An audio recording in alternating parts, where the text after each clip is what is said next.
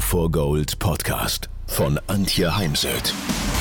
So steigerst du deine Motivation, Lebensfreude, Veränderungslust und mentale und emotionale Stärke. Willst du neue Sichtweisen gewinnen, Herausforderungen souverän meistern und mehr Erfolg im Leben haben? Dann bist du hier genau richtig. Der Go for Gold Podcast von und mit Mentalcoach und Deutschlands renommiertester Motivationstrainerin Antje Heimsöth.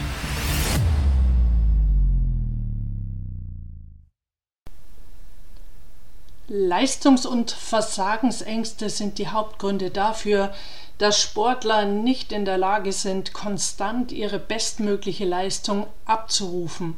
Man sagt auch ganz gerne, diese Versagensängste sind der Feind Nummer eins des Sportlers. Und daher ist es total wichtig zu lernen, wie man seine Nerven regulieren kann, um Höchstleistungen zu erbringen, wenn es am wichtigsten ist. Und es geht gar nicht darum, null Lampenfieber zu haben, denn dann könnte man auch seine bestmögliche Leistung nicht abrufen, sondern dass die Nerven nicht die Macht über uns haben, sondern dass du deine Nerven regulieren kannst. Leider konzentrieren sich viele Sportler im Wettkampf auf die Bedrohungen in Gänsefüßchen, konzentrieren sich auf den hohen Druck und das wiederum löst bei vielen Angst aus. Der Sportler ist angespannt, ist übermotiviert, überdreht, unkonzentriert. Das ist dann eben sehr unterschiedlich, wie er darauf reagiert. Das Resultat ist, die Konsequenz ist, dass er zu wenig Leistung bringt. Es gibt verschiedene Gründe, ähm, warum Sportler unter Druck keine Leistung bringen. Eins, was nicht zwingend alle Sportler auch lernen, ist, sie sind aufs Ergebnis fokussiert. Nur können wir das Ergebnis kontrollieren in aller Regel nur ganz bedingt. Na, es gibt äh, ja in vielen Sportarten den Einfluss von Wetter, plötzlich äh, kommt Wind auf, der Schnee, äh, ja, man fährt durch den äh, auffliegenden Schnee, die Sicht ist deutlich schlechter oder ein bisschen Nebel zieht rein oder es ist sehr warm und die Piste bricht, also es wird äh, immer schwieriger. Also es gibt viele Punkte. Es äh, war bis dahin trocken und äh, es fängt zu regnen an. Man hat aber die Reifen noch nicht äh, am Auto gewechselt. Oder es ist einfach heute jemand besser. Er ist in der Topform seines Lebens, hat man jetzt gerade letztes Wochenende bei Tour de Ski. Und daher ist es wichtig, dass Sportler lernen, dass du lernst, dass du dich auf die Handlung konzentrierst auf den Kontext, auf das, was du beeinflussen kannst und eben nicht dich konzentrierst auf das Ergebnis. Denn wenn du das tust, dann wirst du eben die Last spüren, die Last des Drucks, die dann auf dir lastet, dir Probleme macht. Und ja, eben, manch ein Sportler hat sein Leben lang nicht gelernt, ähm, es sein zu lassen, also nicht weiter aufs Ergebnis äh, fokussiert zu sein. Beziehungsweise es ist ja okay zu sagen, also einen Plan zu haben, möchte ich heute einfach in die Platzierung kommen unter die besten 10, es dann aber eben auch wieder loslassen. Dann gibt es Sportler, die sich mehr auf äh, das konzentrieren, etwas nicht zu vermasseln, sie konzentrieren sich nicht darauf, ähm, sozusagen über sich hinauszugehen und wirklich etwas zu bewirken, zu gestalten. Und äh, da ist es eben wichtig zu lernen, auch ins Risiko zu gehen. Da komme ich dann aber später noch drauf. Und es gibt so diese müssen, haben, sollen Denkweise, Mindset wenn man eben eine sehr ungünstige, ungesunde Beziehung zu gewünschten Ergebnissen aufbaut, dann führt dies auch häufig zu Leistungsabfall. Ja, ich weiß, äh, viele Trainer kommen dann noch kurz vor dem Sprung oder Start zu einem und sagen, hey, das ist der Wettkampf, den du heute gewinnen musst. Entweder um dann qualifiziert zu sein für die Olympischen Spiele oder die WM oder wie es jetzt äh, bei der Vierschanzentournee war, um dann eben auch die Vierschanzentournee zu gewinnen. Und das löst meist sehr viel Stress aus, den dann der Sportler auch in den nächsten Minuten nicht mehr so einfach abschütteln kann. Also es löst dann ganz oft Angst aus und das muss sich jeder Trainer auch immer wieder bewusst machen. Ist dieser Satz in dem Moment hilfreich oder eher kontraproduktiv? Die gute Nachricht ist, dass man äh, mit diesen Themen arbeiten kann, dass man eine einschränkende Denkweise überwinden kann. Und ich habe jetzt für heute einfach ein paar Punkte herausgesucht. Es sind längst nicht alle. Ist mir ganz wichtig, das zu sagen. Denn es gibt natürlich auch Techniken, die sich immer wiederholen, die auf verschiedene Themen passen. Beginnen möchte ich mal mit dem klassischen Thema Copping aus der Stressbewältigung. Man spricht von Copping-Strategien, dass man sich überlegt, wie ich die verschiedenen Situationen, die bei mir Druck auslösen, bewältigen kann, bewältigen möchte. Ähm, ich erstelle dann mit dir sogenannte Wenn-Dann-Pläne. Wenn X passiert, dann reagiere ich mit Y. Mit einer Übung, mit einer Fokusveränderung, mit Bauchatmung, mit einer Affirmation, die ich mir formuliere. Ist mir ganz wichtig, nicht irgendeine Affirmation kopieren, ähm, sich irgendwo raussuchen, sondern immer schauen, dass man eine Affirmation findet, die wirklich zu einem selbst und zur Situation passt. Also überleg mal, ähm, denk mal an einen der letzten Wettkämpfe. Was genau macht dir Druck vor und im Wettkampf oder auch schon am Abend vorher? Und dann überlege dir in aller Ruhe, was kannst du tun? Was hast du schon erfolgreich in anderen Lebensbereichen gegen Stress getan? Und was möchtest du im Training, denn es ist wichtig, zunächst diese Coping-Strategien im Training anzuwenden. Und wie möchtest du dann eben im Wettkampf reagieren, wenn Druck auftritt, wenn der Stressor, sagt man dazu in der Stress, im Stressmanagement, wenn der Stressor auftritt. Und es ist eben so, wie wenn du dich jetzt für eine Prüfung in der Schule oder im Studium vorbereitest.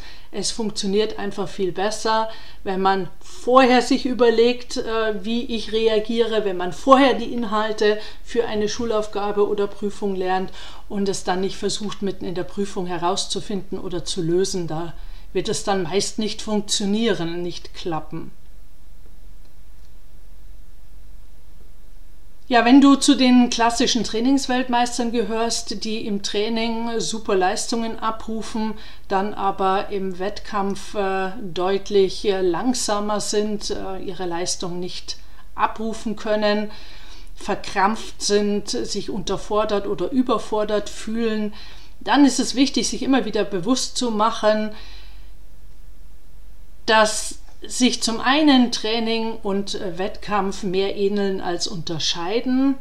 Ja, der Kontext, der Ort, möglicherweise das Wetter, die Temperaturen sind anders, aber der Sport, die Sportart, die bleibt ja dieselbe. Ja, also sich das bewusst zu machen und dann, es ist nur ein Wettkampf, es ist nicht dein Leben. Also die Welt geht nicht unter, dein Leben ist nicht zu Ende, deine Karriere ist nicht beendet, nur weil du in einem Spiel, in einem Wettkampf versagst, nicht deine Leistung abrufen kannst. Manchmal dürfen wir einfach das, was gerade passiert, nicht zu ernst nehmen. Ich weiß, das ist jetzt leichter gesagt als getan, aber letztendlich ist das, was passiert, ja nur ein Regentropfen oder ein Staubkorn. Ne? Ich war gerade in Namibia, äh, unwahrscheinlich viel Sand. Also es ist einfach nur ein Staubkorn und ähm, daher es geht mir auch überhaupt nicht darum, dass du dir jetzt weniger Sorgen machst, sondern es geht darum, die Situation so zu sehen, wie sie ist und sie nicht größer zu machen, als sie ist. Und ich finde schon hilfreich, wenn wir nicht aus einem Wettbewerb jetzt die Qualifikation machen oder die Weltmeisterschaft, denn so kann ich natürlich den Druck erhöhen, indem ich mir selbst das immer und immer wieder sage, nein, das ist kein normaler Wettkampf, das ist jetzt die Qualifikation und da muss ich performen ne? weil dann ändert sich nämlich was, der Druck ist größer und unter Druck äh, bringen nur wenige wirklich die Bestleistung oder sogar 120 Prozent oder 150 Prozent. Man nennt das auch Akzeptanz, ähm, also aus der Resilienzforschung. Äh, es gibt da sieben Schlüssel der Resilienz und das ähm, eine Resilienzsäule ist die Akzeptanz. Ja, ich weiß, wie gesagt, fällt oft schwer, aber auch das kann man lernen. Dann etwas, was äh, ich immer wieder beobachte und der große Unterschied zum Beispiel zwischen amerikanischen Sportlern und deutschen Sportlern ist, ist, die amerikanischen Sportler sind viel eher bereit, ins Risiko zu gehen. Sie sind eher bereit, bereit anzugreifen. Wir leben sehr stark so typisch deutsche Werte wie Sicherheit. Also ich gehe auf Sicherheit, auf Ankommen, aber dann werde ich eben meine Nase nicht unbedingt vorne haben, denn nur wer riskiert, der wird meist die Nase vorne haben und daher ist die sichere Herangehensweise, das kurzfristige Risiko zu verringern, ähm, eben auf Ankommen äh, zu fahren, zum Beispiel auf der Piste, aber ähm, das bringt halt keine wirklich guten Ergebnisse. Und äh, daher ist es wichtig zu lernen, auch wirklich anzugreifen. Das erhöht zwar das kurzfristige Risiko, aber ich habe dann langfristig bessere Ergebnisse, kann mich qualifizieren und komme einfach weiter.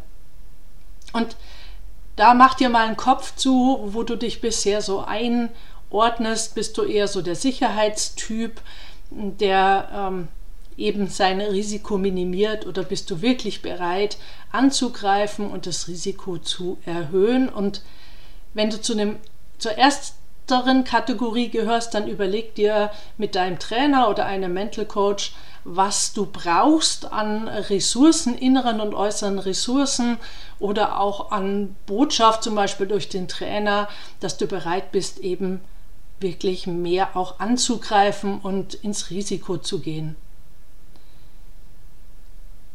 Natürlich ist es immer wichtig, also das, ein intelligentes Risiko einzugehen, weil wenn es jetzt darum geht, sich zu qualifizieren, aber ich muss dafür nicht gewinnen, sondern es reicht, wenn ich unter die besten zehn komme, dann werde ich natürlich wieder ein bisschen weniger Risiko eingehen.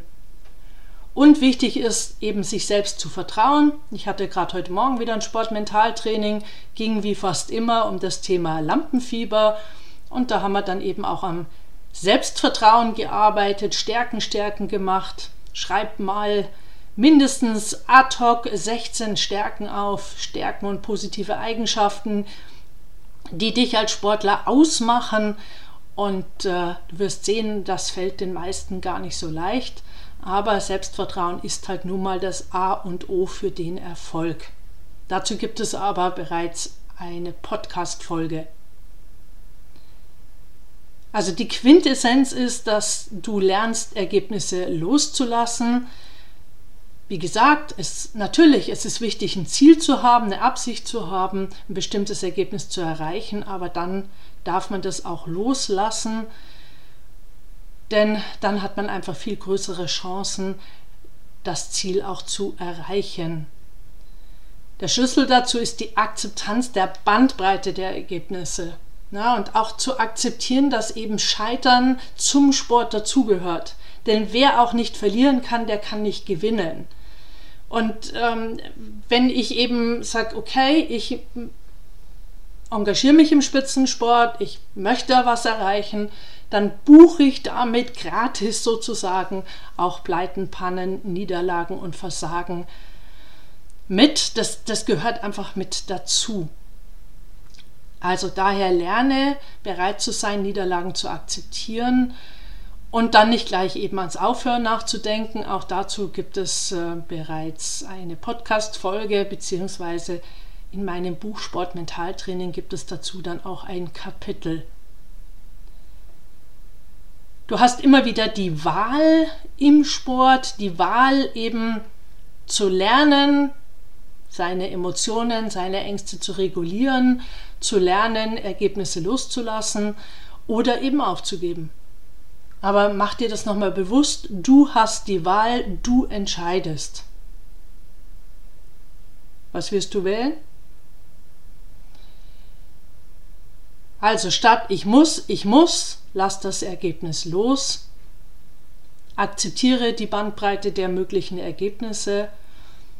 Spiel dein Spiel, mach deinen Wettkampf und vertraue dir und deinem Training. Denn das Training ist nun mal die wichtigste Voraussetzung, das technische und das mentale Training, damit es dann im Wettkampf läuft. Und klar ist das Training schlecht gelaufen, war die Vorbereitung suboptimal, hast du den Wettkampf selbst nicht gut vorbereitet, also dich äh, zum Beispiel das Thema Packen oder zu spät losfahren, dann geht es auf Kosten von guten Ergebnissen. Dann nutze die Macht der inneren Bilder nicht nur im Sinne von Erfolgsvisualisierung oder Zielvisualisierung, sondern das Tolle an der Visualisierung oder bei Eberspecher ähm, nennt man es mentales Training, ist, dass du Situationen durchspielen kannst. Also die Situationen, die dir Stress bereiten, Situationen, wo der Druck auf dich steigt, setz dich auf den Stuhl oder leg dich auf die Wiese, auf den Boden, auf die Matte und visualisiere, was du tun wirst und wie du positiv bleiben wirst, wenn du mit einem Stressor konfrontiert wirst. Man nennt es auch mentale Probe bei Eberspecher. Wichtig ist, dass du das wiederholst. Also man muss das üben. Man muss üben im Kopf, ähm, zu visualisieren, wie man auf eine Drucksituation reagiert und dann steigt die Wahrscheinlichkeit, deine Chancen, dass du auch so reagierst. Wiederholung ist die Mutter des Lernens, das weißt du auch aus der Schule oder aus dem Studium. Und dann finde ich ganz wichtig, dass du deinen Fortschritt misst, dass du natürlich deine Leistungen immer wieder überprüfst, das kann man jetzt auf unterschiedliche Art und Weise machen. Man kann zum Beispiel mal eine Tabelle anfertigen von allen Erfolgsfaktoren, von allen wichtigen technischen, mentalen Faktoren und die dann skalieren. Also wenn ich jetzt mal im mentalen Bereich bleibe, wie groß ist mein Selbstvertrauen auf einer Skala von 0 bis 10 derzeit? 0 heißt gar nicht vorhanden, 10 bestmöglich und schreibe mir das auf. Und dann kann ich das eben immer wieder skalieren, immer wieder überprüfen und so sicherstellen, dass ich meine Fähigkeiten, meine mentalen und technischen Fähigkeiten unter Druck dann auch ähm, ja, meine bestmögliche Leistung erbringen, abrufen kann. Ansonsten ist ja wichtig, immer weiter daran zu arbeiten und die Fähigkeiten zu verfeinern. Du kannst aber auch dir überlegen, wenn du dir eine Absicht ähm, aufschreibst, die Absicht für den nächsten Wettkampf, zum Beispiel im Flow an den Start zu gehen oder entspannt, angespannt, ähm, bereit und voller Vorfreude an den Start zu gehen, dann kannst du eben das skalieren und dann danach überprüfen, ähm, ist es dir gelungen, genau in diesem Zustand an den Start zu gehen oder eben nicht? Und dann braucht es eben wieder ein Feintuning, ein Nacharbeiten. Denn auch Mentaltraining ist nichts, was durch äh, einmal Besuch eines Sportpsychologen oder Sportmental Coaches dann gelingt, sondern da steckt ja das Wort Training drin. Mentaltraining, immer wieder diese mentalen Übungen zu wiederholen. Das äh, machen dann eben Sportler wie Djokovic oder ähm, Mihambo sehr konsequent und deswegen sind sie auch auf einem sehr, sehr hohen Niveau sehr konstant. Also verfolge deinen Fortschritt, Fortschritte und äh, wenn du eben einen Rückschritt vermerkst, wenn diese Zahl, die du dir gegeben hast, äh, sinkt, dann überlege dir, was dich zurückhält, was dich ausbremst, äh, was möglicherweise die mentale Blockade ist oder was dir noch an inneren und äußeren Ressourcen fehlt, Beziehung und finde heraus, welche Bewältigungsstrategie dir dann hilft. Und das ist schon ein Ausprobieren. Wenn wir jetzt anfangen zusammenzuarbeiten, dann kann es sein, dass das, was wir in der ersten Stunde erarbeiten, noch nicht die letzte Lösung oder die Strategie ist, sondern das muss man dann immer wieder ausprobieren und auch mit deinem generellen Wachsen ähm, entsprechend anpassen. Und ich habe es jetzt schon angedeutet, es ist sicher hilfreich, sich da auch einen äh, Mental Coach oder Sportpsychologen an die Seite zu holen. Dann geht es einfach schneller und äh, die Verbesserungen sind effektiver. Für mich natürlich aus meiner Sicht als Sport-Mental-Coach geht es äh, am Ende immer wieder darum, dass du an deinem mentalen Zustand arbeitest, dass du deine Leistung zu 95 Prozent erreichst. Ich finde die 100 Prozent immer ein bisschen schwierig, weil dann ist die Gefahr des äh, Perfektionismus gegeben und das äh, ja, führt dann wiederum zu Druck und daher es geht darum, dass du dein Bestes tust und dass du lernst, in den Flow zu kommen, in die entspannte Anspannung oder angespannte Entspannung, dass du bereit bist, dass du Spaß hast an, am Sport und dass du begeistert bist von deinem Sport. Ich hoffe, du fandest es hilfreich. Wenn du noch Fragen hast, dann melde dich. Auf meiner Webseite findest du ein Kontaktformular oder meine Handynummer. Und wenn du jemanden kennst, der von diesem Input profitieren könnte, dann freue ich mich, wenn du den Link oder den Hinweis auf meinen Podcast weitergibst.